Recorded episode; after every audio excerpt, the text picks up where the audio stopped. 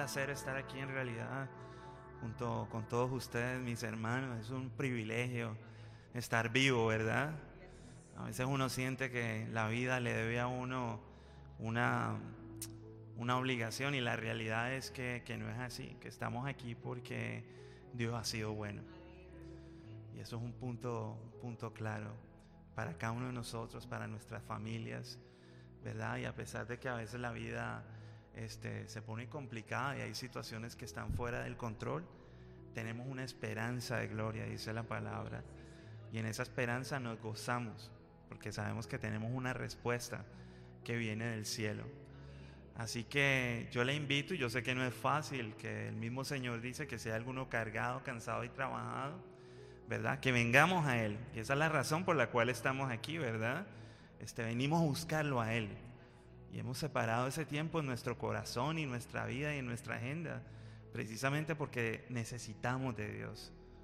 Tenemos hambre y sed de Dios. Y yo sé que usted la tiene, ¿verdad? De otra razón usted no, no estaría aquí junto con nosotros. Así que de verdad es, es un gozo, es un placer hoy, octubre 24, poder estar aquí junto con ustedes. Este, es súper es, es súper alegre poder estar vivos y poderle servir a un Dios vivo que nos ama, que se deleita. Da el aplauso. Un Dios que se deleita con nosotros, ¿verdad? Y el, y el hecho de entender que más allá de que somos de que somos siervos de Dios y que somos amigos de Dios, Él nos ha extendido su brazo para convertirnos en hijos. ¿Sabe que esa relación entre padres e hijos va mucho más allá que la misma distancia del océano y la mar? Y hay una confianza donde podemos colocar nuestro corazón, nuestras angustias, nuestras expectativas de la vida, nuestra alegría y poder descansar en Él. Y eso no tiene, no tiene ningún precio. Así que yo quisiera abrir este servicio de verdad dándole gracias a Dios. Yo no quiero dirigir una oración. Yo sé que cada uno de nosotros y los que nos ven en Facebook también, que son iglesia, tenemos, tenemos una razón y un motivo por el cual darle gracias a Dios. Mis hijos tienen una razón, ¿verdad, Sofía?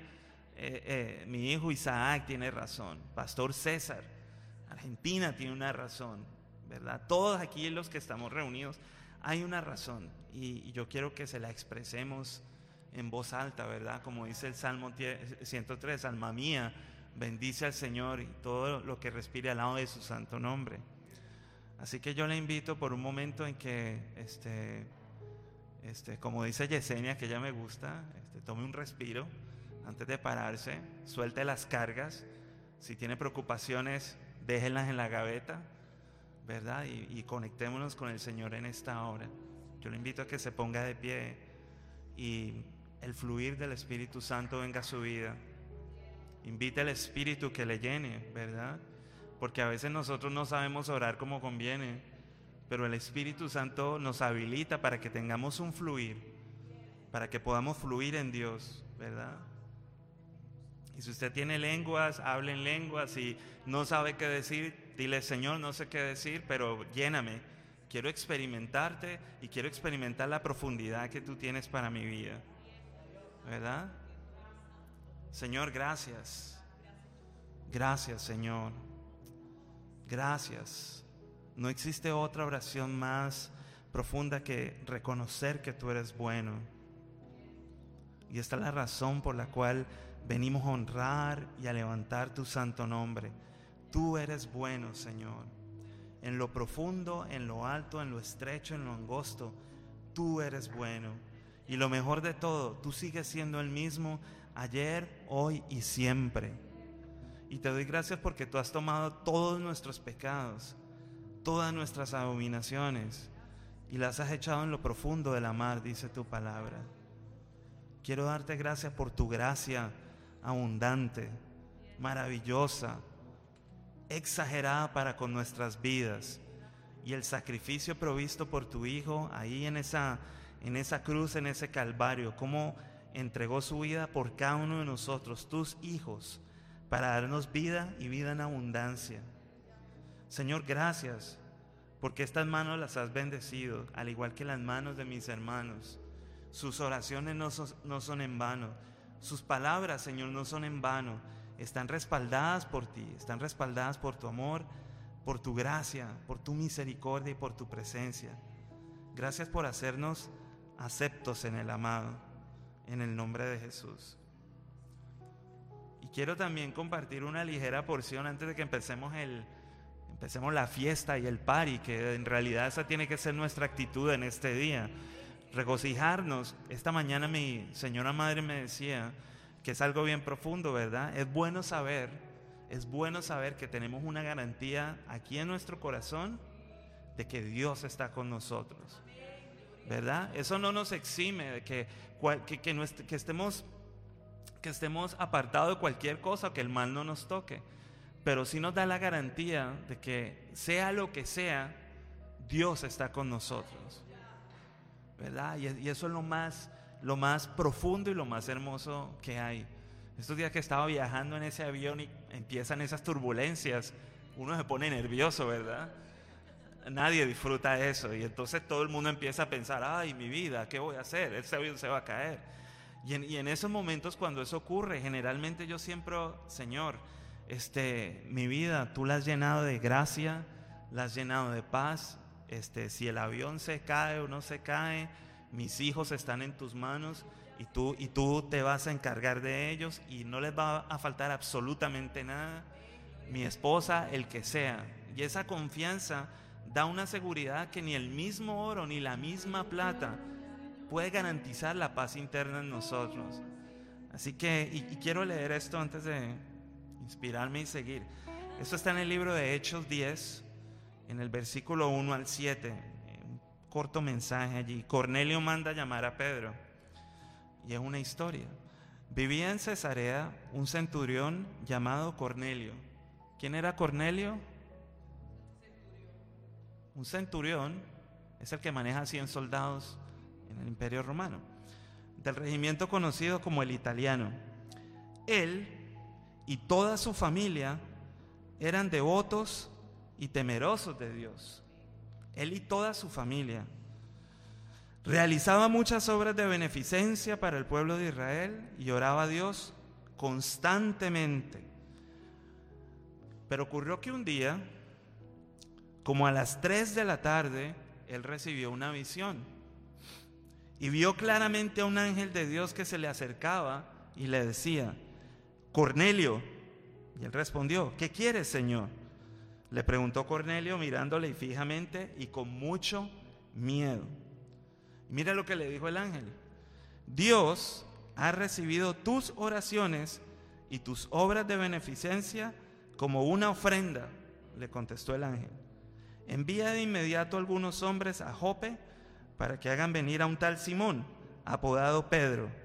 Él se hospeda con Simón el curtidor, que tiene su casa junto al mar. Después de que se fue el ángel que le había hablado, Cornelio llamó a dos de sus siervos y un soldado devoto de los que le servían regularmente. Les explicó todo lo que había sucedido y los envió a Jope. Y yo quiero repetirle a usted si puede cerrar los ojos en un momento. Dios ha recibido tus oraciones y Dios ha recibido tus obras de beneficencia como una ofrenda. Todo lo que hacemos en este lugar y lo que hacemos en nuestra vida espiritual es visto y es grato delante de Dios. Y aun si no lo hacemos, el solo hecho que tengamos en nuestro corazón la actitud correcta, ya Dios lo tiene por bien recibido. Así que gócese honre al Señor con todo su corazón. Utiliza esta alabanza y esta adoración como un instrumento para que su boca y su corazón, que es lo más importante, llene el trono de, Dios con alabanza y con adoración. Bienvenidos. Aleluya. Gloria a Dios. ¿Cómo están, iglesia? Bien, en victoria. Gozosos. Bueno, les invito a que nos acompañen en este cántico, en esta alabanza que es una que hemos cantado muchas veces ya. Eh, y comienza diciendo, abre mis ojos, oh Cristo.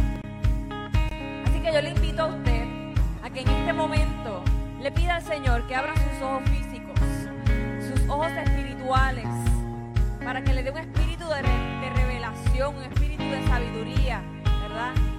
para que el Señor le muestre quién es Él y que le muestre lo que usted puede lograr con sus fuerzas. Amén. Vamos con las palmas.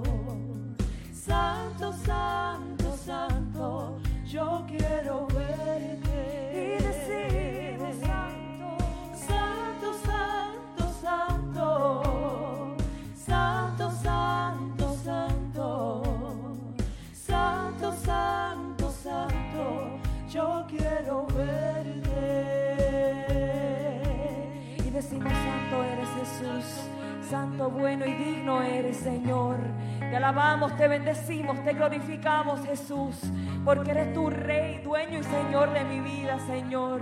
Queremos ver tu majestad, queremos ver el resplandor de tu gloria, oh Señor. Vamos, adora el santo nombre de Jesús.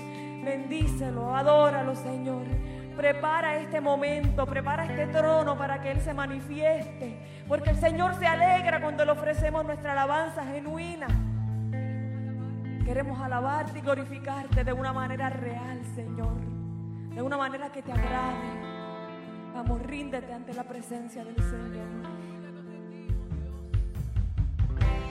Rey de gloria, yo me rindo. Rey del cielo,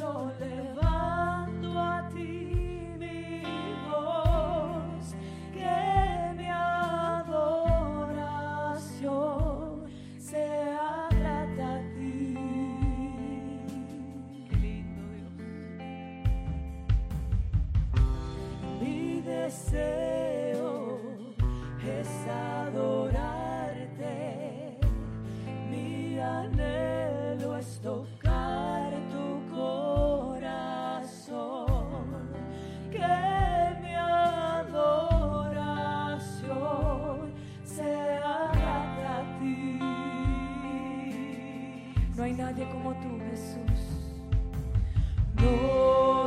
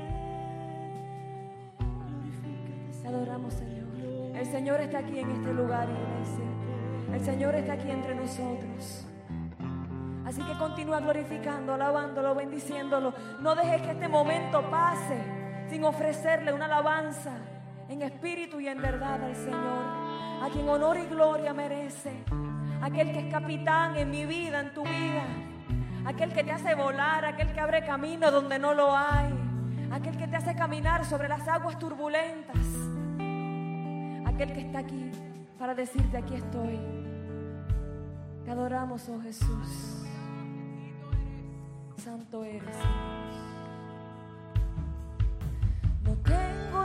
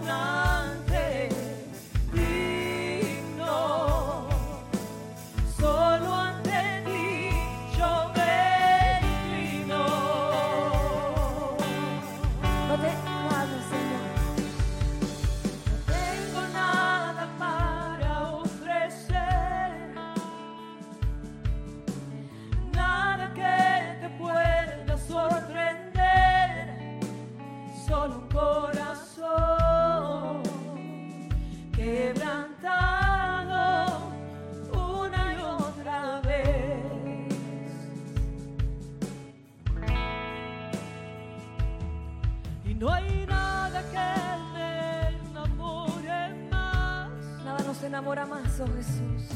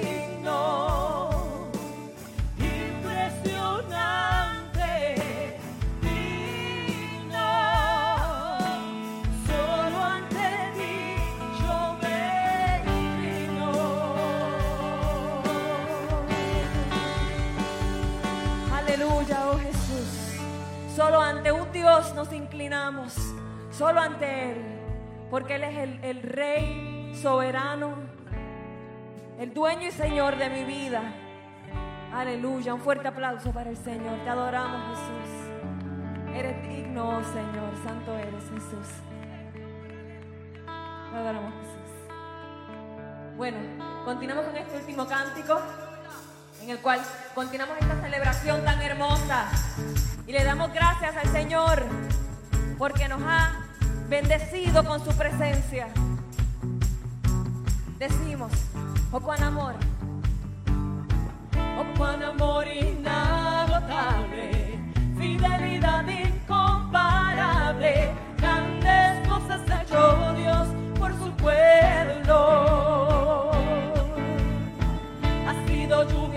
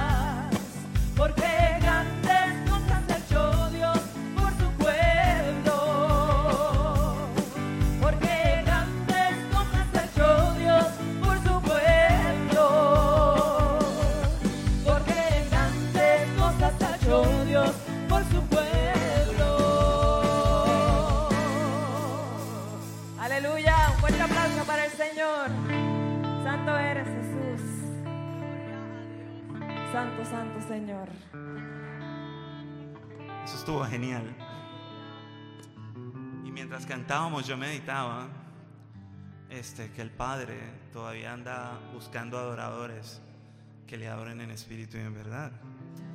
Y me gustaría introducir el momento más importante, yo creo que en esta hora, y es cuando a través de nuestras ofrendas y nuestros diezmos, este, expresamos nuestra adoración para con el Señor. Y, y no me malentienda, este, el dinero es importante, pero definitivamente no es necesario y Dios no espera nuestro dinero. Hay algo mucho más importante. Y antes de que usted empuñe su ofrenda y su diezmo, yo le invito a que reflexione esto conmigo, ¿verdad? Porque a veces uno se pregunta, uno se pregunta, ¿cómo manifiesto mi adoración? Si es que el Padre la anda buscando. Y tenemos el, el ejemplo este, de nuestro Padre Abraham, ¿verdad? Dice que este hombre es el Padre de la fe. Y, por una sencilla razón, de su corazón generoso y de lo que Dios le había prometido, que era la vida de su hijo Isaac, él la hizo a un lado en obediencia al Señor y colocó a su hijo como una ofrenda, ¿verdad? Esto es para que veamos nada más la importancia de cuando entendemos la profundidad de lo que es darnos para Dios o darnos para con Dios. No solamente es el producto de nuestro trabajo, no solamente es nuestro diezmo, sino que es toda nuestra vida como una sola expresión. que además de eso tiene que subir como olor fragante, tiene que oler bien delante de Dios. Y eso me lleva a pensar que todo se resume al amor, cómo amamos al Señor en nuestro corazón, ¿verdad? Cómo vivimos para Él. Y esa adoración no tiene por qué estar impactada o tiene que estar afectada por las circunstancias de alrededor mío, a pesar de que sean diferentes. Y por eso antes de entrar en el momento de la ofrenda y hacer la oración, y Rafael nos está ayudando ahí con la melodía, este, quisiera leer, quisiera leer Habacuc 3:17, porque yo le puedo dar aquí infinidad de proverbios y salmos y versículos bíblicos que garantizan que si usted da, así como uno siembra, uno siembra va a cosechar abundantemente, yo lo he probado y muchos de los que estamos aquí también, más allá de eso, más allá de la prosperidad económica que esta vida nos ofrece, hay algo mucho más profundo, ¿verdad? Y dice, y dice eh, Habacuc, el profeta, en esos versículos, aunque la higuera no florezca, ni haya frutos en las vides, aunque falte la cosecha del olivo y los campos no produzcan alimentos, aunque en el aprisco no haya ovejas ni ganado alguno en los establos, aún así yo me regocijaré en el Señor, me alegraré en Dios, mi libertador. Y escucha esa palabra al final, mi libertador. A pesar de que las cosas no estén ocurriendo bien alrededor de mí, lo intacto y lo sagrado y lo profundo que es la adoración y la alabanza en mi corazón, tiene que traer libertad, la libertad de Dios. Y no puede ser manchada por absolutamente nada. Ese es el tesoro que tenemos en vasijas de barro, para que la excelencia pertenezca a Dios y no, y no pertenezca a nosotros. Y Dios ha de su espíritu precisamente para que, para que conozcamos todas esas riquezas profundas que Él nos ha manifestado en este libro maravilloso que es su palabra, ¿verdad? Reyes han comido esta palabra, ¿verdad? Ciudades que han sido destruidas fueron reedificadas, naciones fueron formadas a partir de lo que está escrito aquí. Imagínese el poder que está encerrado en esta palabra si la aplicamos correctamente a nuestra vida, a la vida de nuestros hijos y a la vida de aquel cualquiera que sea que podamos tocar de la manera apropiada. Así que estas maravillosas niñas que ya pasaron aquí por la ofrenda pueden pasar este, y mientras ellas pasan, meditemos con una oración en lo que acabamos de decir. Señor, gracias. Gracias porque tú eres extremadamente bueno, Señor. Y aunque la situación alrededor nuestro no sea la mejor, tú mereces toda gloria tú sigues siendo digno. Tu pueblo dice gracias. Gracias Señor, porque tú das semilla al que siembra y pan al que come. Y yo quiero que bendigas no solamente los bolsillos o la capacidad económica de mis hermanos, sino que tú prosperes y hagas crecer exponencialmente su vida espiritual, su corazón, su amor para contigo, que crezcamos, Señor, en ti en el conocimiento de lo lindo y lo maravilloso que tú eres, en el cuidado que tú tienes para nosotros, que tengamos el maravilloso don que es la fe, que actúa de manera en nosotros de maneras inimaginables, con todo el poder que proviene de ti, Señor. Te damos gracias en el nombre poderoso de Jesús. Amén. Así que también quiero agradecer a la, congregación, a la iglesia hispana de la comunidad, porque este, ¿cuántos creen que tenemos pastor maravilloso? Exacto. Este, hay plena confianza, ustedes saben que hay transparencia en las cuentas de la iglesia y hay mucha actividad que se realiza aquí y que son definitivamente sus fondos, mis fondos, sus contribuciones los que permiten que eso ocurra.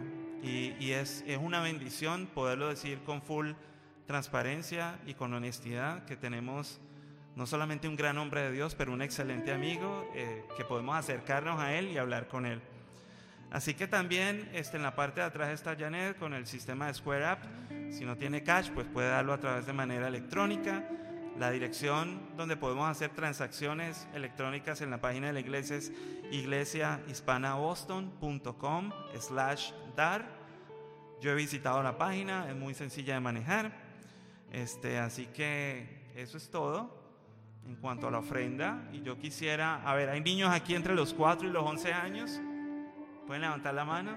Sofía, Isaac. Ya pueden pasar con las maestras de la escuela bíblica dominical y disfrutarlo. Y gracias por las ofrendas. Chao, Isaac.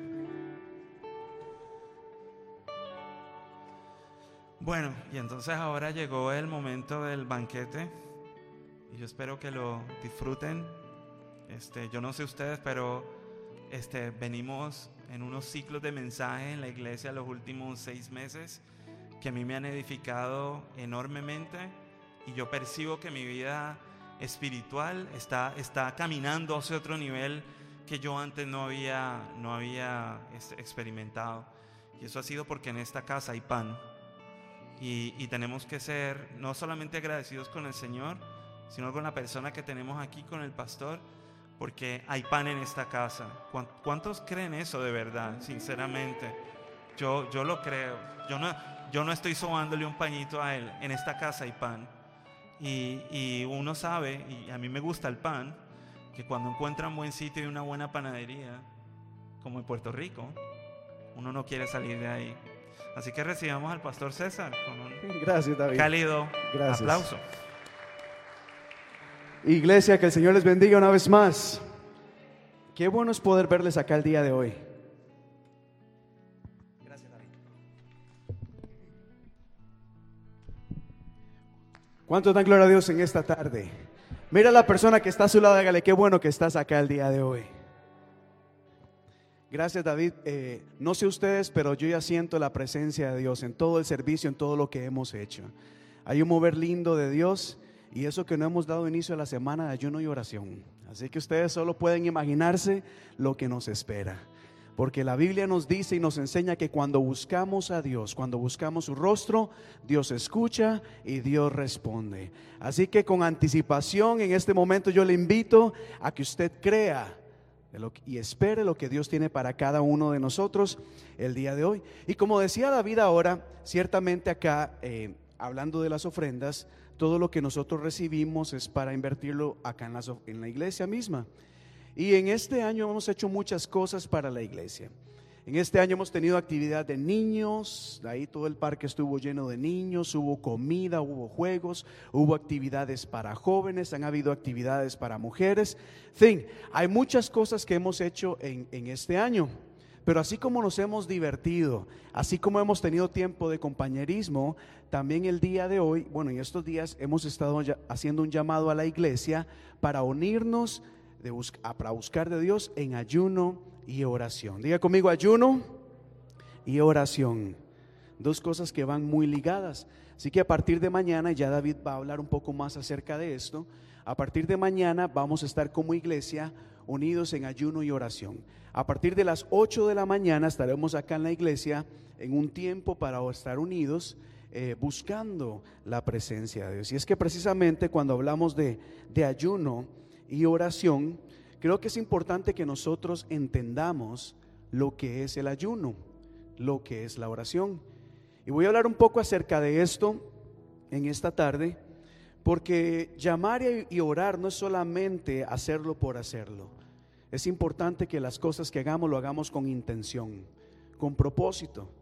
Y en este caso, para las personas que, que no saben, hay personas que aún me preguntan, el llamado al ayuno o el ayuno en sí es, es, un hábito o una disciplina que nosotros como cristianos somos llamados a desarrollar, que consiste principalmente en abstenernos de alimento. Es decir, cuando ayunamos, nos despertamos, por ejemplo, el día de mañana, y apenas nos despertamos, yo sé que la tentación al cafecito, al, desayunito es muy fuerte, pero cuando tomamos un tiempo de ayuno y oración decimos no sé que tengo hambre, mi cuerpo me pide alimento, estoy acostumbrado a ciertas cosas, pero voy a, eh, no voy a comer en esta mañana, sino que voy a ofrecer un sacrificio delante de Dios. Voy a sacrificar los deseos de mi carne, aún las necesidades que nosotros creemos tener. David decía ciertamente hay cosas de mucho más valor. Y aquellas cosas que aunque creemos que necesitamos, realmente hay cosas más importantes y más valiosas. Así que sometemos nuestro cuerpo a un sacrificio.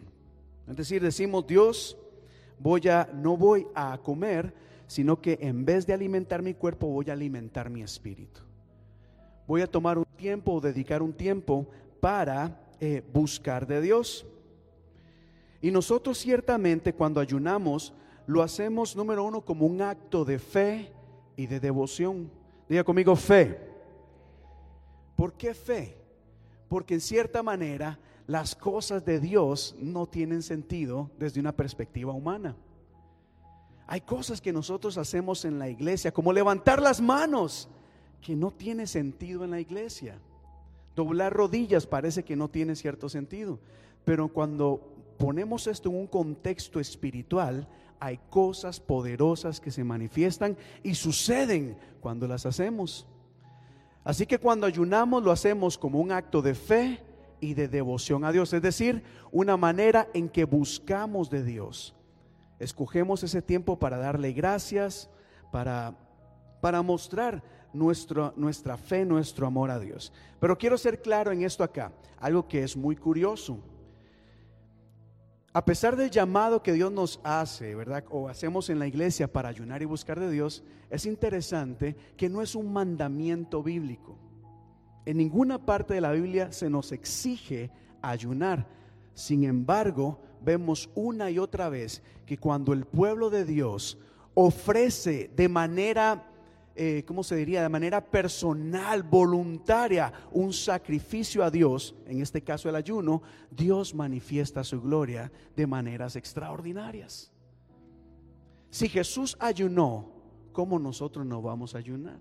Si Moisés ayunó, si Elías ayunó, si Pablo ayunó, si Pedro ayunó, si el pueblo de Dios ayunaba, ¿cómo nosotros no vamos a ayunar?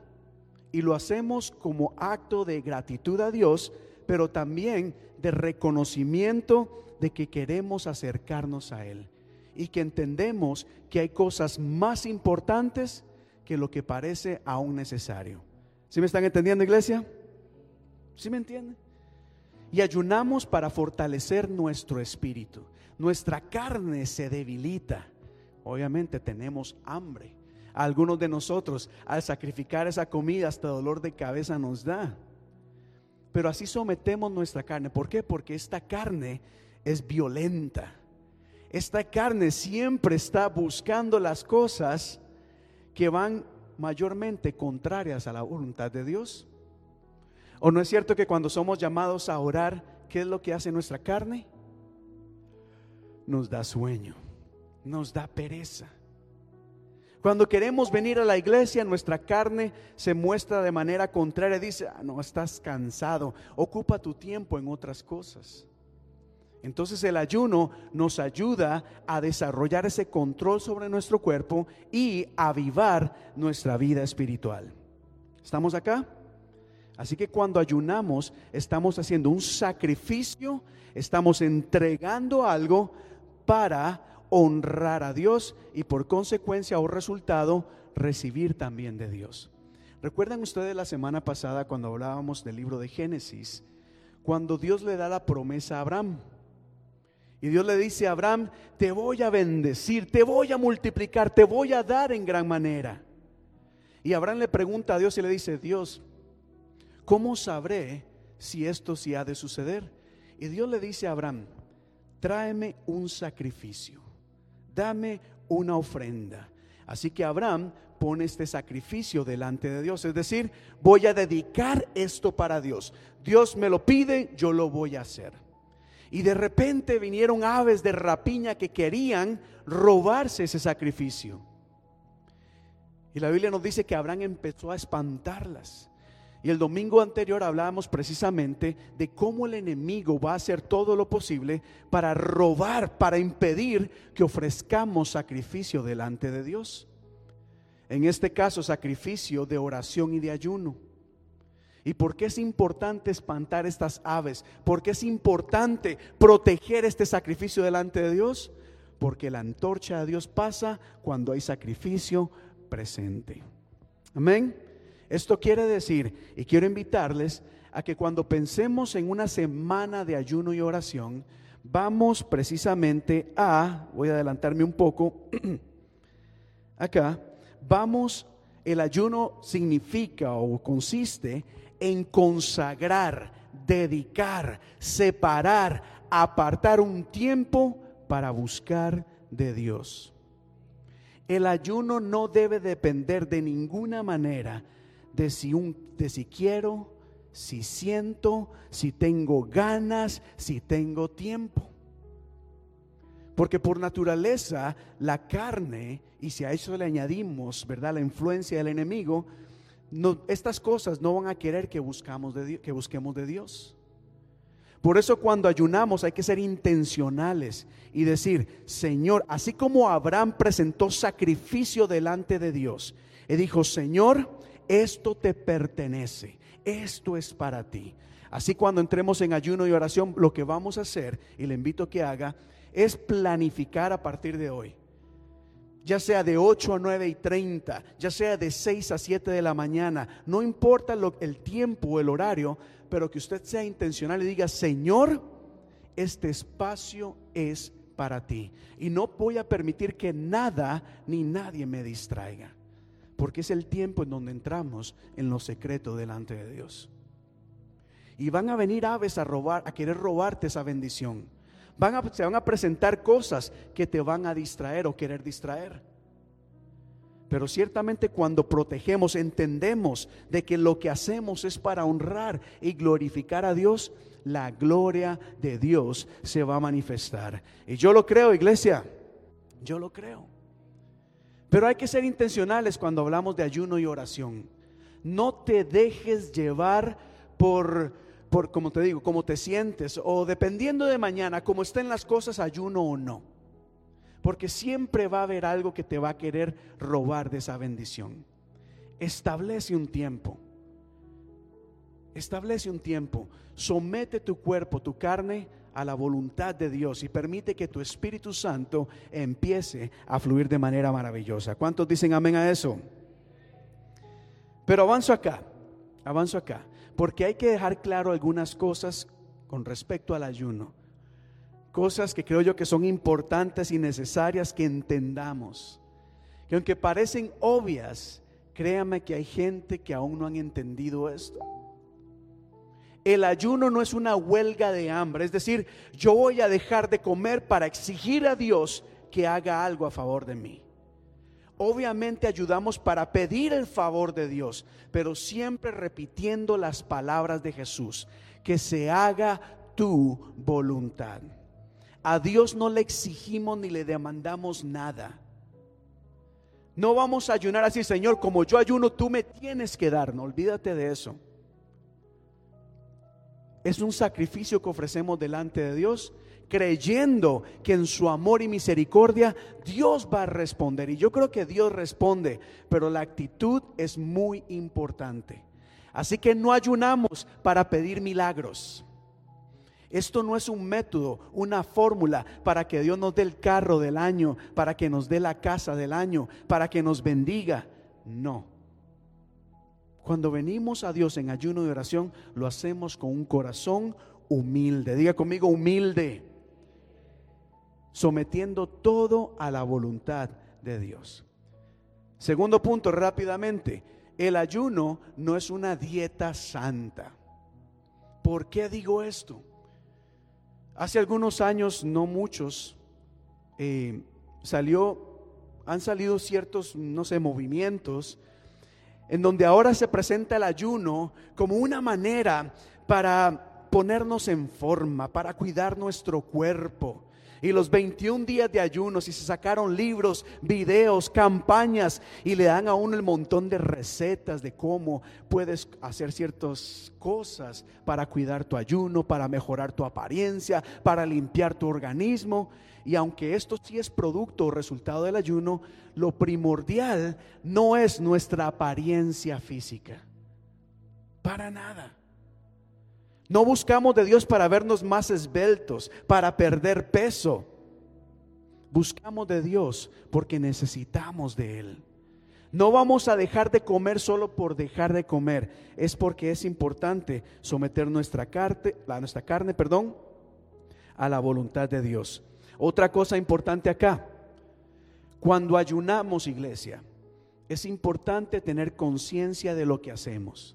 Si mañana vamos a ayunar, significa que el día de mañana o el miércoles o el viernes, cuando decidas hacerlo, vas a entrar en comunión con Dios constante. No es dejar de comer, pero sentarte a ver televisión o ir de compras o hacer otras cosas. Eso es aguantar hambre por aguantar hambre. Si vas de camino al trabajo, ¿qué va a ser la diferencia? Que vas a ir alabando a Dios, vas a escuchar música que ministre tu vida, que te alimente espiritualmente, vas a esforzarte por leer la palabra. Hay que ser intencionales cuando buscamos de Dios. No es solamente dejar de comer. ¿Estamos acá? ¿Por qué les digo todo esto, iglesia? Y, y aquí es donde ya quiero entrar en el mensaje el día de hoy. El ayuno parece algo, algunas personas dicen, aún creyentes, yo he conocido pastores, pastoras que me han dicho, el ayuno no es necesario. No hay que hacerlo. Yo soy honesto con ustedes y les digo, de acuerdo a lo que he estudiado hasta ahora, eh, no hay un mandamiento que exija o demande el ayuno, pero sí es una disciplina que el mismo Señor Jesús llevó a cabo. Por lo tanto, yo lo voy a hacer y cumplir. Pero hay cosas que suceden a nivel espiritual, hermanos, que parecen irracionales a la mente humana, pero son poderosas para que ocurra, ocurran victorias en el ámbito espiritual. Les voy a dar un ejemplo acá. Voy a ir aquí a eh, el libro de Éxodo capítulo 17. Lo tengo acá en la pantalla. Les voy a contar una historia, quizás muy conocida delante de que ustedes conocen. Dice la Biblia de la siguiente manera, Éxodo 17, versos 10 al 13. Y Josué siguió las órdenes de Moisés y les presentó batalla a los amalecitas. Por su parte, Moisés, Aarón y Hur subieron a la cima de la colina. Y mientras Moisés mantenía los brazos en alto, la batalla se inclinaba en favor de, los israelitas. Levante sus manos por un momento, aunque sea una. Tenga su mano en alto. Voy a volver a repetir, son, es un pasaje acá, téngala en alto todo este ratito. Josué siguió las órdenes de Moisés y les presentó batalla a los amalecitas. ¿Cómo está ese brazo? ¿Está bien? Por su parte, Moisés y Aarón y Hur subieron a la cima de la colina. Ya algunos sienten algo aquí en la mano. Yo siento hasta el corazón, lo siento acá. Ay, Señor.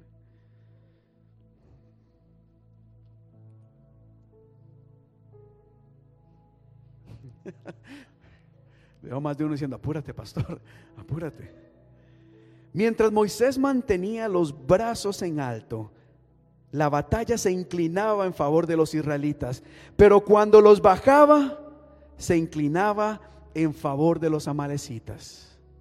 Cuando las manos estaban arriba, estaban arriba, había victoria. Cuando se cansaban, mire, ya hay algunos que sienten acá, ¿verdad? Ya, ya, cansa, ya cansa. Y de repente, naturalmente, naturalmente, a Moisés, Moisés decía, uff, esto cansa. Y bajaba los brazos, pueden bajarlos acá. Pero algo curioso pasaba, que cuando Moisés bajaba los brazos, ahora Israel empezaba a perder. Levantaba los brazos, había victoria. Los bajaba, derrota. Le pregunto acá, ¿tiene sentido alguno esto? ¿Qué sentido, qué lógica hay entre el yo levantar mis manos y que haya una victoria a mi alrededor? Piénselo por un momento. ¿Qué relación hay? ¿Qué sentido tiene esto? ¿Por qué voy a levantar mis manos? Si lo que se necesita es ir a pelear, lo que se necesita es entrenamiento a la guerra, lo que se necesitan son espadas. ¿Por qué yo de levantar mis manos? ¿Para qué levantamos las manos? ¿Para qué oramos? ¿Para qué nos arrodillamos y clamamos? ¿Para qué venimos a la iglesia? ¿Para qué entramos en ayuno y oración? No tiene sentido alguno.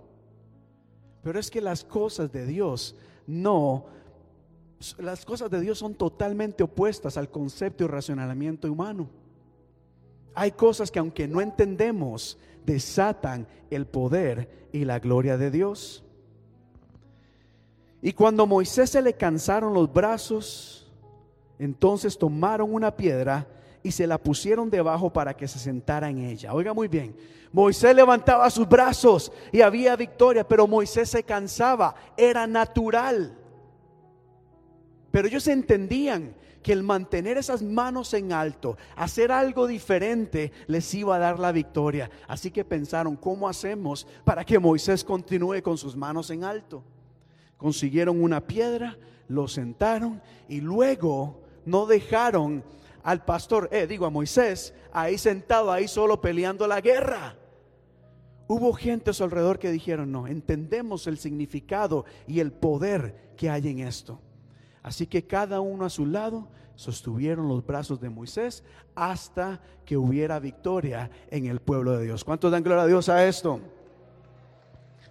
si le daron un aplauso, déselo bien fuerte a él. Así Moisés pudo mantenerlos firmes hasta la puesta del sol y fue así como Moisés, eh, perdón, como Josué derrotó al ejército amalecita al, al filo de espada. Lo que les quiero decir con esto acá es que ciertamente hay cosas que encontramos en la Biblia, cosas que cuando hacemos afectan lo que sucede no solamente en nuestras vidas, sino a nuestro alrededor. Yo sé que es cansado cuando la persona que está cantando dice, levanten las manos. Y hay gente que dice, Ay, otra vez. Pero es que acá entendemos de que hay cosas extraordinarias que suceden cuando le creemos a Dios, aun cuando no entendamos el por qué se nos piden estas cosas. Si usted me pregunta en este momento, ¿Qué tiene que ver el que Moisés levantara sus manos a que hubiera victoria? No puedo darle respuesta. No lo sé. Lo que sí sé es que cuando yo le creo a Dios, mantengo mis manos en señal de adoración a Él y me rindo y le creo, hay victorias que suceden a mi alrededor. Y en el ayuno pasa exactamente lo mismo. ¿Para qué vamos a dejar de comer?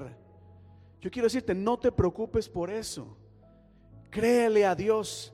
Este llamado no es para el pastor, este llamado es para todos nosotros como iglesia. Solamente cree, obedécele a Dios, levanta tus manos, dobla rodillas, busca de Dios en ayuno y oración. Y verás cómo Dios cambia las cosas. Porque eso es lo que Dios hace a través de aquellas personas que le creen a Él. ¿Cuántas personas le creen a Dios? Levante sus manos al cielo, cierra tus ojos y dile, Señor, yo creo en ti. Ah, ya está el pastor pidiendo que levante mis manos. Ah, hazlo. Problema hoy en día es que cuestionamos todas las cosas. No cuestionamos lo que dice Facebook, pero lo que dice la Biblia le ponemos mucho pero. Pueden bajar las iglesias. Es, es interesante cómo vemos cualquier noticia y todo lo que dicen le creemos, pero a la palabra de Dios, cuando nos llama a ayunar, ahí sí le ponemos todo argumento posible. Y si queremos ver la gloria y la mano de Dios obrar, hay que creer. Hay que creer. Dios trabaja de maneras misteriosas, de maneras extrañas. Increíble. Levantó sus manos Moisés y hubo victoria para el pueblo de Dios. ¿Qué va a pasar cuando levantes tus manos a Dios y creas y busques de Dios? No lo sé, pero sí sé que Dios te dará victorias en aquellas áreas en que tanto están necesitando intervención divina. Avanzo acá. Rafael, ponme eh, Segunda de Reyes capítulo 3. Segunda de Reyes capítulo 3, verso 15. Porque aquí hay una historia, aquí hay algo también interesante. El pueblo de Dios va a la guerra, hay un pueblo moabita que se levanta en su contra y van a pelear. La situación se queda difícil porque cuando van a la guerra, de repente ya se quedan sin agua. No tienen agua ni para ellos, ni para los animales. Y sin agua hay debilidad y si hay debilidad, ¿cómo van a hacer guerra al ejército enemigo? ¿Cómo va a haber victoria? Nos sentimos cansados, agotados, no hay agua. Sin embargo, los reyes deciden buscar al profeta de Dios, llaman a Eliseo y le dicen, Eliseo, necesitamos una palabra de Dios. ¿Qué hacemos? ¿Qué necesitamos hacer? A lo cual Eliseo les pide que hagan algo bastante sin sentido, diría yo. Algo que no tiene mucho sentido. El verso 15. Llega, eh, llega Eliseo y al estar con ellos le dicen, fin, tráiganme un músico. Y yo imagino a los reyes diciendo, ¿y para qué queremos un músico acá? ¿Qué tiene que ver la música? ¿Qué tiene que ver la adoración? Lo que necesitamos, lo que necesitamos en este momento es agua. Estamos sedientos, nos vamos a morir. No necesitamos músicos, no necesitamos cantos, necesitamos agua. Pero Eliseo se vuelve y le dice, no, tráigame un músico. Hay algo que ustedes aún no entienden. Hay algo que va a suceder. Hay algo que Dios ya tiene en sus planes hacer, aunque en este momento ustedes no lo entiendan. Tráigame un músico. Y de repente traen al músico, el cual empieza a tocar su arpa. Y empieza la música a sonar, a llenar ese ambiente. Y empieza la música a rodear el ambiente donde está el profeta. Y empieza la música a llenar el lugar donde están los reyes reunidos. Y por un arpa, por un instrumento, la revelación de Dios desciende en ese lugar. Próximo verso. Y así que cuando el músico empieza a tocar, cuando empieza la música, yo me imagino a Eliseo siendo ministrado por el sonido de esa arpa, empezando a adorar a Dios, empezando a cantar. Los reyes seguros impacientes, ¿qué está haciendo este hombre? Y de repente viene la palabra de Dios. Y dice, así dice el Señor, abran zanjas por todo el valle. Pues aunque no vean viento ni lluvia, dice el Señor, este valle se llenará de agua, de modo que podrán beber ustedes y todos sus animales. ¿Cuántos dicen gloria a Dios a esto? Pero note algo acá. No solamente el, profeta dice, tráigame un músico que empiece a tocar su instrumento, sino que también les dice, miren, aunque ustedes no vean, aunque a su alrededor las cosas parecen indicar que no va a llover, no hay viento. Crean que el Señor ha derramar su lluvia sobre este lugar. ¿Por qué esto es importante? Porque hay mucha gente que pasa necesidad, tienen tal vez problemas. Y muchas veces, aunque aman a Dios y creen a Dios, hay momentos en que se olvidan de creerle a Dios y empiezan a mirar a su alrededor. Y necesitan agua y necesitan lluvia y miran a ver, pero es que no se ve ni una nube a nuestro alrededor. Y el profeta le dice, no importa, aunque no haya ninguna nube alrededor, aunque no haya viento, mire, es que hasta la misma lluvia que Dios manda no necesita de lo que nosotros pensamos que ha de necesitar. La lluvia de Dios va a venir de los lugares que menos pensamos. Así que levanta tu vista, como decía David en el Salmo 121. Alzaré mis ojos a los montes, ¿de dónde va a venir mi socorro? David hizo así, levantó su mirada. Veo montes, ¿de dónde? Veo montes a mi alrededor, pero no veo la respuesta. Veo montañas, pero no veo la solución. Esta gente también alzaba su mirada y decía, wow, aquí no hay ninguna nube, ¿de dónde va a venir la lluvia? Y David dijo, mi socorro viene de Jehová que hizo los cielos y la tierra. Note esto acá, David. David alzó sus ojos, ¿a dónde? A los montes, ¿verdad? Diga conmigo, monte, montaña. Y de repente David dijo, mi esperanza no va a venir de los montes, va a venir del Creador del cielo y de la tierra. Mire que no mencionó ni los montes, se fue más allá de los montes. Dijo, de todos los cielos y de toda la tierra. Cuando buscas en los montes la solución, te vas a decepcionar porque nuestra respuesta no está en las montañas, nuestra respuesta viene del Dios Todopoderoso. Y cuando había un pueblo sediento, necesitado de agua, cuando le creyeron a Dios, continúa la historia, ponme el, continúa ahí. 3, Segunda de Reyes 3, ¿en qué verso íbamos? 18, verso 18. No, perdón, creo que es el 20. A la mañana siguiente, a la hora de la ofrenda, oiga acá, oigan acá esto. Profeta dijo, va a llover, va a llover, va a llover. Y a la mañana siguiente, a la hora en donde se presentaba el sacrificio hacia Dios, a la hora en donde se le daba a Dios, a la hora en donde el pueblo era convocado para honrar a Dios, fue en ese sacrificio, en ese momento en donde dice la palabra que toda el área se inundó con el agua que venía de la región de Edom. Dios no solamente llevó agua, poquita. Toda el área, diga conmigo, toda el área se llenó del agua que Dios había enviado. La historia va a continuar hablando que era tal la cantidad de agua que cuando el ejército enemigo se levantó en la mañana y miró, dice, wow, ahí lo que ven, mire, todo estaba tan lleno de agua que el reflejo del sol confundió al enemigo. Y dijeron, wow, Aquí esta gente seguro se mató entre ellos, no podemos ver bien. Todo eso ha de ser sangre. Así que tranquilos caminaron para recoger los esposos y tremenda sorpresa se llevaron, porque había un pueblo que ya había recibido esa sed que tenían habían sido saciadas, de tal manera que cuando estaban cuando estaban saciados del agua que necesitaban de Dios, fácilmente vencieron al ejército enemigo. ¿Cuántos dan gloria a Dios a esto? Ahora quizás usted me dice, pastor, pero hablamos de levantar manos, hablamos de música, ¿qué tiene que ver esto con el ayuno?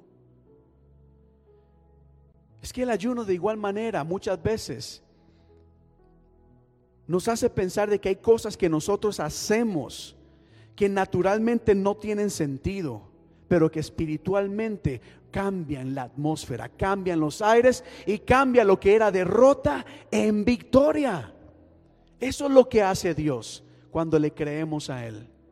Pero ya terminando acá, vamos a Marcos capítulo 9, por favor. Marcos capítulo 9, creo que es el verso 17. Marcos 9, verso 17. Y voy terminando acá. Porque Jesús, lo tenemos tiempo más adelante, ministrando a las multitudes. Y en un momento cuando está rodeado de gente, dice la Biblia, que llegó uno y le dijo, maestro, maestro, te traje a mi hijo que tiene un espíritu mudo. Maestro, mira, aquí te estoy trayendo a mi hijo que está sufriendo, que está padeciendo. Hay un espíritu que lo atormenta. Y se lo trajeron. Y cuando el espíritu vio a Jesús, no, regresa un poquito más. 19. Eh, ah, bueno, 18 está bien tiene un espíritu mudo, el cual donde quiera que le toma, le sacude y echa espumarajos y cruje los dientes y se va secando. Y dije a tus discípulos que lo echaran fuera, pero tus discípulos no pudieron hacerlo. 19 y 20. Y respondiendo él, respondiendo él les dijo, oh generación incrédula, ¿hasta cuándo he de estar con vosotros? ¿Hasta cuándo os he de soportar? Tráigame a este muchacho.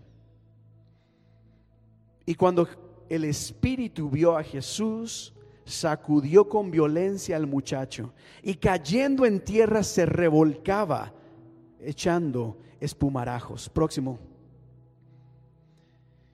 Jesús le preguntó al padre, ¿cuánto tiempo hace que le sucede esto? Y él dijo, desde niño, o en otras palabras, hace mucho tiempo que esta situación está pasando.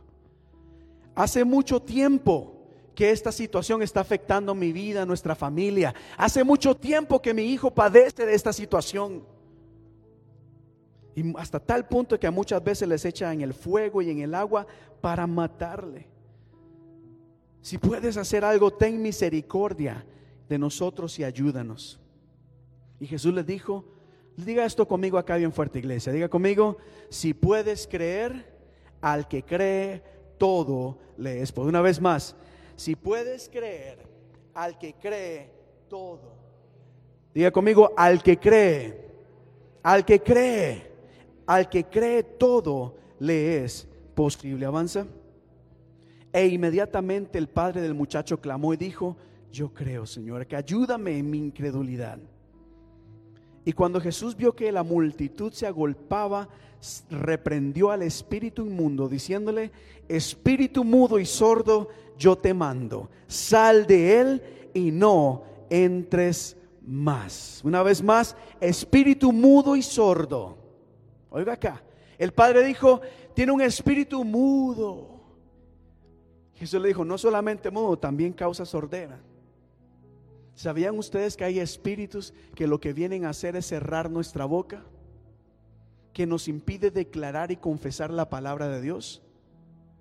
¿Sabían ustedes que hay personas que se dejan influenciar y han permitido que el Espíritu Santo les cierre la boca y por eso no oran? ¿Por eso no adoran? ¿Por eso no evangelizan? ¿Por eso no declaran bendición su vida? porque han permitido que el enemigo venga a inmudecer su boca. Trátelo.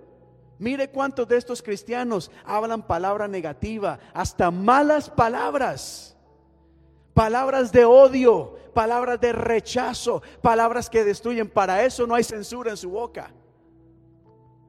Porque hay carta abierta ahí. Piénselo para atacar, para condenar, para destruir, para insultar hasta los mismos cristianos. Pero para adorar a Dios, para orar, para declarar victoria, ahí a muchas personas han permitido, y aún creo yo, muchas iglesias se han dejado o han abierto puertas que le permiten al enemigo silenciarlas. Por eso hoy la iglesia no predica lo que debe de predicar por temor. El enemigo ha silenciado bocas. Es que ya no puedo decir esto porque ofende a las personas. No puedo decir esto porque la gente se enoja. No puedo decir esto porque ¿quiénes, ¿quiénes somos nosotros como cristianos? Y han permitido que hayan espíritus que mudezcan la voz de Dios. No solo eso, sino que Jesús le habla al espíritu que también cierra el oído. Espíritu sordo. También creo yo que en la iglesia misma se ha infiltrado ese espíritu que no le permite a la gente escuchar la palabra de Dios. O cuántas veces uno no predica y uno no dice y a la gente le entra por un oído y le sale por otro. Porque han permitido que el enemigo empiece a trabajar a su alrededor y no escuchan la voz de Dios, no escuchan la dirección de Dios. Y no importa cuánto uno hable y diga y enseñe y predique, la gente sigue como si nada.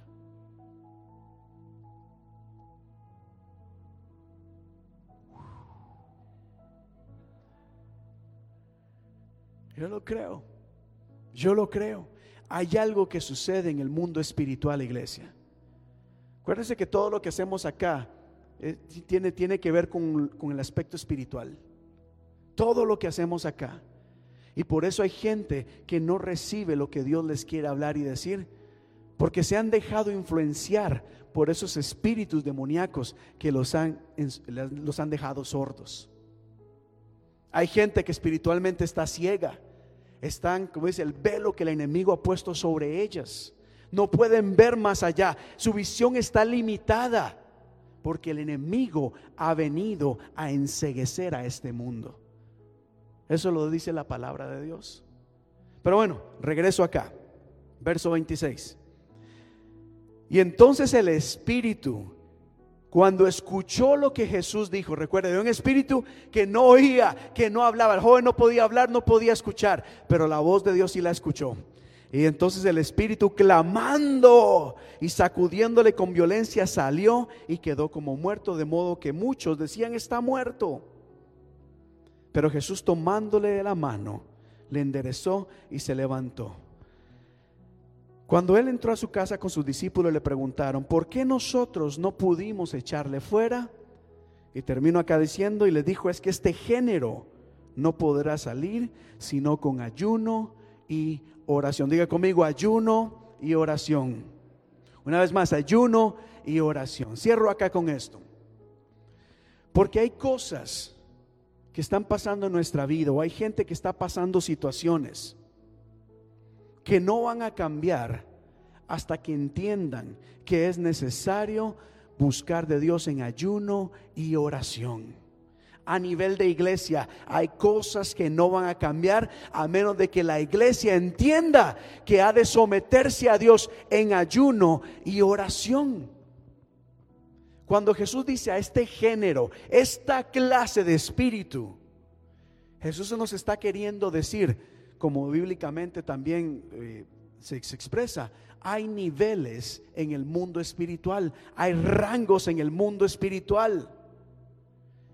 Hay demonios que la iglesia enfrenta, que no todos son iguales, hay ciertos rangos. Y por eso Jesús dice, es que hay ciertos rangos, hay ciertos espíritus que tienen un control o un poder que a menos que el creyente, que la iglesia se someta en ayuno y oración, no van a poder hacerle frente. Pero la iglesia no entiende estas cosas. La iglesia se ha mal acostumbrado a que con una ofrendita al programa de radio y allá oran por mí, todo va a solucionarse. Que alguien más lo haga menos yo. La Biblia nos dice, hay que entender. Y creo yo que tristemente muchas veces quizás Dios permite cosas hasta que entendamos que tenemos que someternos a Dios en ayuno y oración. Hay que hacerlo. Y yo sé que esto no es algo llamativo, agradable, porque es sacrificio, es esfuerzo, es una ofrenda. Pero no mires el sacrificio, no mires la ofrenda, mira y enfócate en el resultado, lo que Dios puede hacer a través de tu búsqueda de Él por medio del ayuno y la oración. Es que este es el problema, que la gente se enfoca en lo que nos piden en la iglesia orar, leer la Biblia, cantar, congregarnos, servir, trabajar. Y no ven más allá. Ese es el velo que el enemigo tiene sobre muchas personas. Que su visión es limitada. Ay, me están pidiendo que vaya a trabajar en la iglesia. Ay, me están pidiendo que ore. No, hay un velo que no te invita, que no te permite ver más allá el, el resultado o producto de tu oración y de tu ayuno es decir, vidas transformadas, tu familia cambiada, nuestra ciudad experimentando cambios maravillosos, gente sanada, gente libertada, gente bendecida en el nombre de Jesús. Y yo veo eso, yo lo confieso, yo lo declaro en el nombre de Jesús y caminaré en fe, porque sé que ahí está lo que Dios tiene para nosotros. Yo quiero invitarte que en esta semana de ayuno y oración no la veas como una carga, velo como algo maravilloso. Algo va a suceder, algo va a pasar, algo va a cambiar en tu vida o en tu familia. Aunque no veas la nube, aunque no escuches el viento, créelo y recíbelo en el nombre de Jesús. Créelo. ¿Por qué vamos a ayunar? Porque el Señor va a cambiar nuestras vidas porque el Señor me va a hacer una persona diferente. Porque el Señor, ¿por qué no? Va a traer a, mi esposa a los pies de Cristo, a mis hijos a los pies de Cristo, a, a mis vecinos a los pies de Cristo. En mi trabajo las cosas van a cambiar. ¿Por qué voy a ayunar? Porque llevo mucho tiempo lidiando con esta enfermedad y sé que cuando le creo a Dios y someto todo a su voluntad por amor y misericordia, Dios va a responder trayendo sanidad, trayendo libertad, cambiándolo y transformándolo todo. ¿O no es eso lo que Dios hace? Póngase de pie en un momento, iglesia. Vamos a ponernos en pie. Y por un momento cierra tus ojos y piénsalo. David decía al principio de la reunión acá que ciertamente cuando venimos a la iglesia, todos venimos quizás por diferentes razones, motivos, pero también con diferentes necesidades. Y yo no sé cuál es tu necesidad. Yo no sé qué es lo que estás pasando en este momento. O quizás no es tu necesidad, es alguien en tu familia, eso yo no lo sé, pero Dios hay cosas que sí sabe. Y yo quiero invitarte y animarte en el nombre de Jesús a que sometas esta necesidad a los pies de Cristo. Este padre llevó a su hijo delante de Jesús y dijo, Señor, por mucho tiempo mi familia ha sido atormentada. Por mucho tiempo mi familia ha sido golpeada, ha sido lastimada. Por mucho tiempo hemos experimentado vergüenza en nuestra familia a causa de lo que está pasando, mi hijo. Estoy seguro que este hombre quizás recurrió a muchos lugares, buscó respuesta y solución en muchos lugares, pero finalmente se dio cuenta que había un lugar en donde sí podía eh, recibir lo que tanto estaban necesitando. Llegó delante de Jesús y no llegó exigiéndole, no llegó, no llegó demandándole, le dijo, ten misericordia, oh Dios. ¿Qué te parece si en este momento pedimos misericordia delante de Dios? Pidamos misericordia, misericordia, le pidas a Dios, ten misericordia de mí, ten misericordia de mi familia, tal vez son tus hijos. Mire, intercede en este momento por tus hijos, empieza a clamar por tu esposo, por tu esposa, por tus padres, empieza a clamar y dice, Señor, ten misericordia. Tú sabes cómo afecta esta situación nuestra vida, nuestra familia. Ten misericordia, Señor. Ciertamente creemos y damos gracias por la medicina, damos gracias por los doctores, damos gracias por todo lo que la ciencia ha alcanzado, damos gracias por todo el progreso que el ser humano ha alcanzado, pero ciertamente reconocemos que aún ante tal avance hay mucha limitación y hay cosas que la ciencia no puede solucionar, hay cosas que el progreso humano no puede solucionar. Por eso acudimos a ti en esta tarde como iglesia y te pedimos misericordia. Y pídele misericordia por tu familia, iglesia. Pídele misericordia. Que la gracia y la misericordia de Dios alcance tu familia en este momento. Acudamos al Salmo 23, verso 6, donde dice, el bien y la misericordia me seguirán todos los días. Dile, Señor, Padre, tu palabra dice que el bien, la misericordia me seguirán. Yo creo y me aferro a tu bondad, a tu bondad, oh Dios, a tu misericordia. Empieza a adorar, empieza a adorar a Dios, empieza a adorar.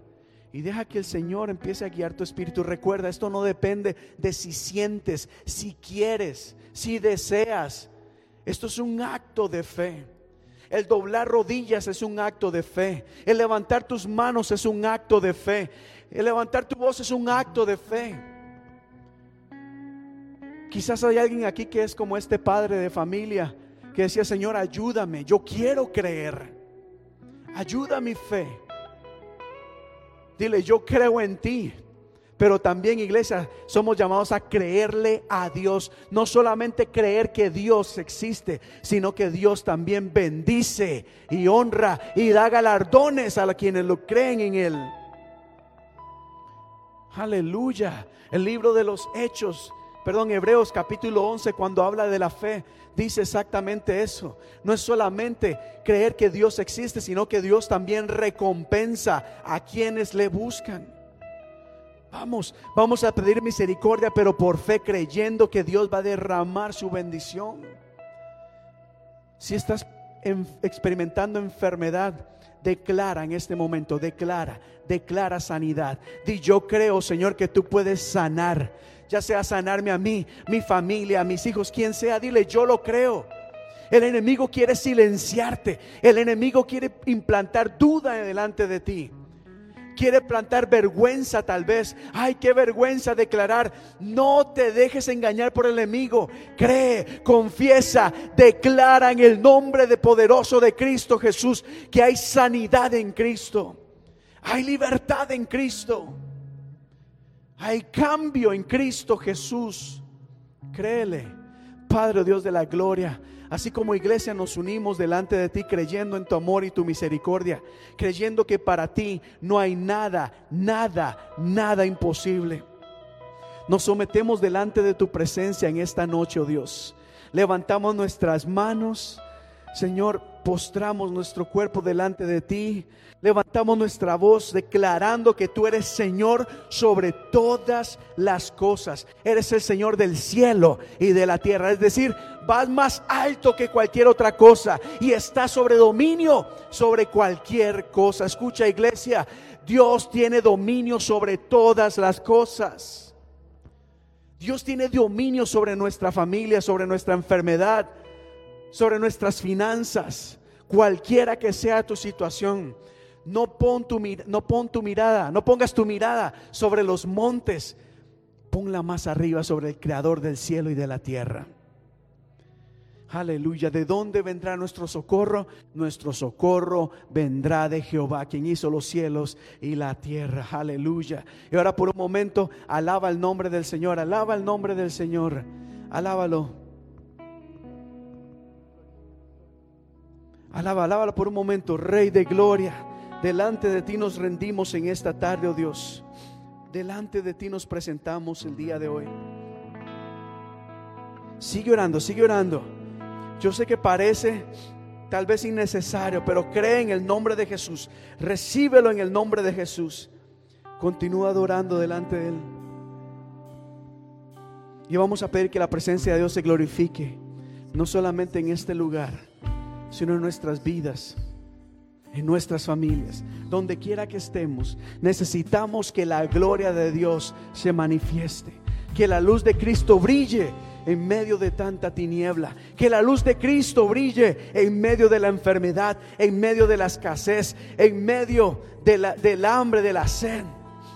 Decimos así, Rey de Gloria. Rey de Gloria vamos a rendirnos delante de Dios. Levanto a ti mi voz, que mi En medio de la música hubo revelación de Dios. Permite que Dios traiga revelación a tu vida.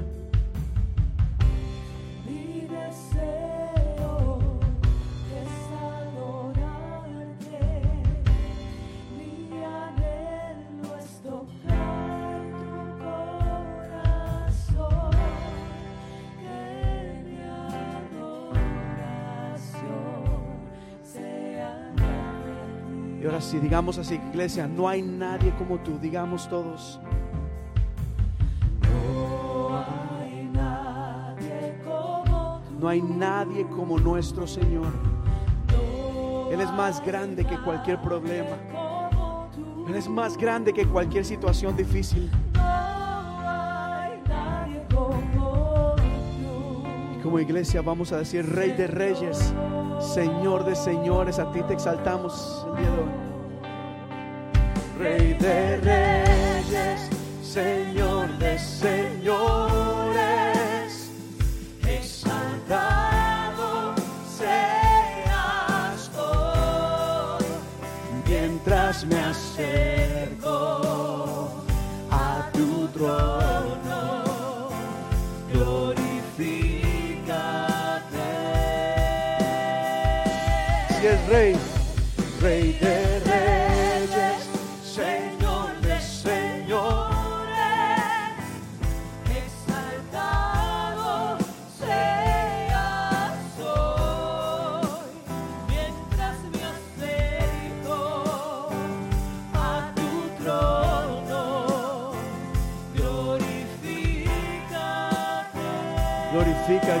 el nombre del Señor, glorifícate, oh Dios.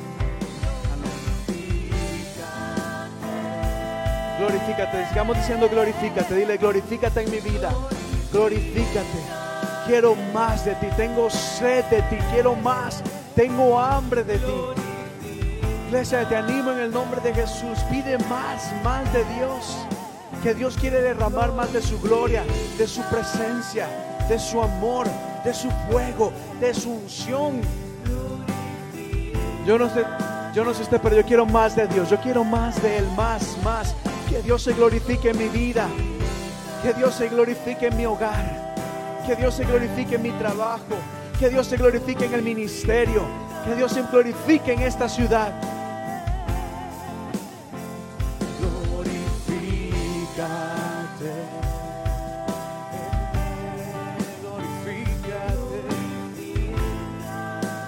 Vamos, vamos, vamos. Mira tu familia, mira a tu familia. Dile, Señor, glorifícate en mi familia. El enemigo quiere limitarte. El enemigo quiere mantenerte atado. Dios quiere llevarte a niveles mayores, más grandes. Dios quiere que haya lluvia en abundancia. Dios te dice, abre zanjas, es decir, prepárate que viene lluvia abundante.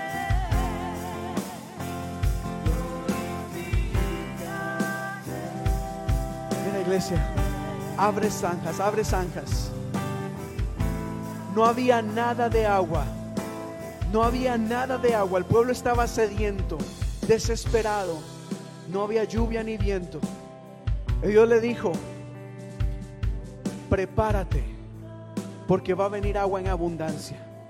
Prepárate, empieza a abrir zanja, empieza a abrir caminos. Empieza a prepararte. No sé lo que eso significará para tu vida, pero sí quiero decirte, prepárate. Dios está por derramar cosas abundantes, pero si no estás preparado, ¿a dónde se irá esa agua? Dios quiere que abra zanja, que se llene para que puedas beber, para que puedas satisfacer tu sed. Deja que el Señor ministre tu vida. No sé lo que significará para ti. No sé lo que significa abrir zanjas en tu vida. No sé qué es lo que Dios te está pidiendo que hagas. Lo que sí sé es que Dios te pide actúa en fe y cree. Empieza a abrir zanja, empieza a abrir camino. Aunque la gente te diga, ¿qué haces? ¿Por qué haces eso si no hay lluvia? Tú obedece, crea la voz de Dios. Yo voy a hacer porque vendrá lluvia en abundancia. Porque sé que aquí el Señor va a llenar de agua. Y mi sed será saciada. Ciertamente Jesús dijo, vengan a mí los que están cansados y cargados, yo los haré que descansar. Jesús dijo, yo soy esa fuente de vida. Quien viene a mí y tiene sed nunca más tendrá sed. Créele en el nombre de Jesús, créelo, créelo en el nombre de Jesús. Él es grande, Él es grande. Por un momento más levanta tus manos. Por un momento más. Yo sé que cansa. Pero hazlo como un acto de fe. Tenemos que aprender a someter nuestro cuerpo. Tenemos que aprender a someter nuestra mente, nuestro pensamiento. Esto es algo de fe. Esto es algo de fe. Algo de fe que va más allá del razonamiento humano. Que va más allá aún de nuestro cansancio físico. Vamos a someter nuestro cuerpo a la voluntad de Dios. Aleluya, aleluya. En el nombre de Jesús, en el nombre de Jesús, yo me esforzaré, aunque me sienta cansado, aunque me duela los brazos. Seguiré con mis manos arriba en señal de fe, de victoria. Mire, quizás hay alguien en este momento en tu familia que está necesitando que tenga las manos en alto por ellas. Quizás la victoria va a llegar hasta que tú pelees por ellas en la oración, en la búsqueda de Dios, allá en casa también, créele a Dios. Por un momento más, por un momento más. Victoria, victoria, victoria. Creemos, Señor, y nos aferramos a la victoria que tú nos darás por tu amor y misericordia.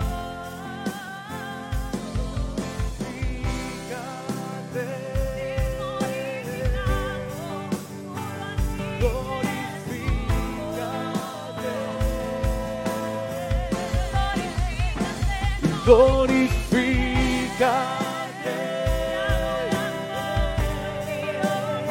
Glorifícate, Señor. Hay victoria en mi familia. Hay victoria en mi familia. Dilo en el nombre de Jesús. Hay victoria en mi familia. Hay abundancia en mi familia. Hay bendición en mi familia. Hay salvación en mi hogar. Vamos por un momento más con tus manos al cielo. Declara victoria. Declara victoria sobre el reino de las tinieblas. Hay sanidad en el nombre de Jesús. Hay sanidad en el nombre de Jesús. Hay salvación en el nombre de Jesús. Lo creemos. Salvación, salvación, salvación, salvación, salvación. Esta victoria la vamos a ganar en el nombre de Jesús.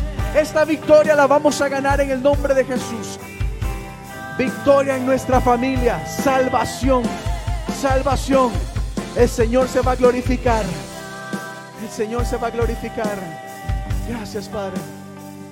Gracias, Padre. Gracias por lo que estás haciendo y por lo que vas a hacer. En el nombre de tu amado Jesús, la iglesia dice amén. Y amén. Démosle un fuerte aplauso al Señor en esta tarde.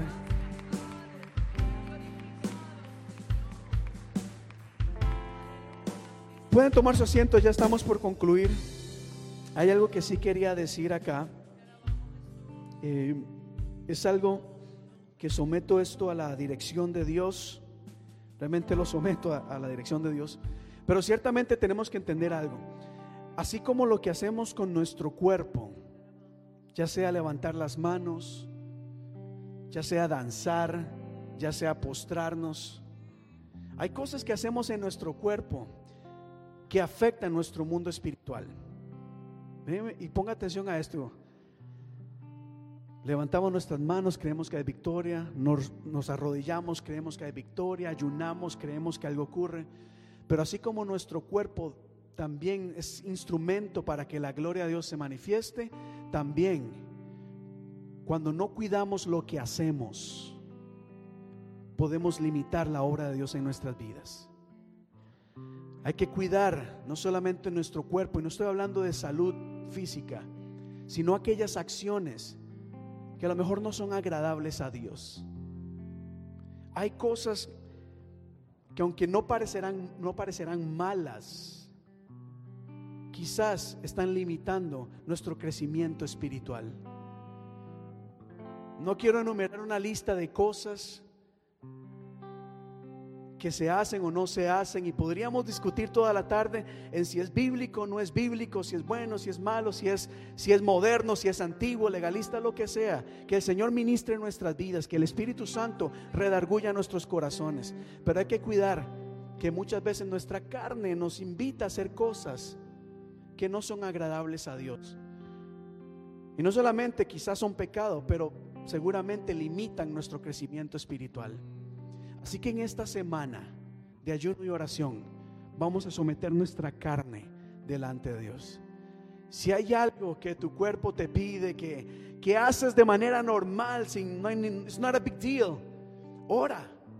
Quizás Dios te va a decir, somete esto, no más, porque hay algo más grande que tengo preparado para ti. Amén. Amén. Así que oramos y antes de quedar despedidos quiero dar un anuncio más bien, bien eh, importante y es que el domingo 21 de noviembre estaremos celebrando acá nuestro Domingo de Blanco.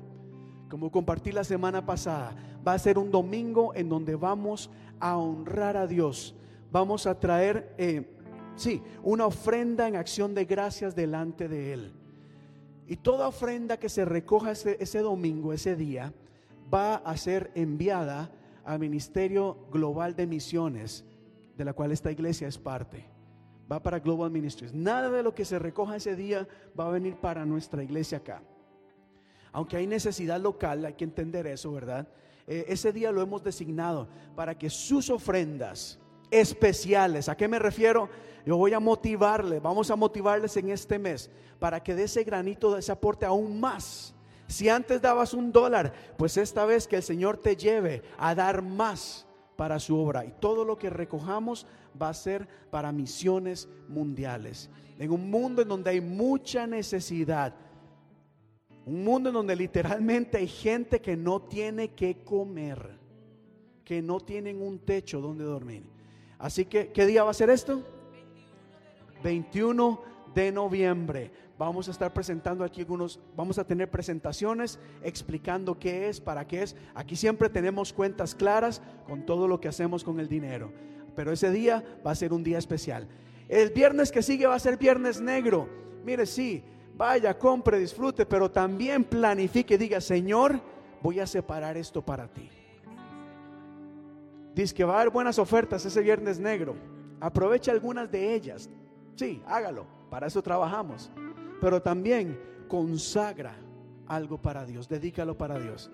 Así que toda esa semana y ese día, toda ofrenda que se recoge va a ser para la obra de Dios. Así que iglesia, vamos a quedar despedidos diciendo así, que la paz de Dios sea con todos y cada uno de ustedes, que Dios les guarde, que Dios les cuide. Les animo en el nombre de Jesús. Toma un tiempo para ayunar, para buscar de Dios. Toma un tiempo, sepáralo, conságralo, pero sobre todo, ten la expectativa de que Dios va a derramar esa lluvia sobre tus vidas. Iglesia, Dios les bendiga y nos vemos en esta semana.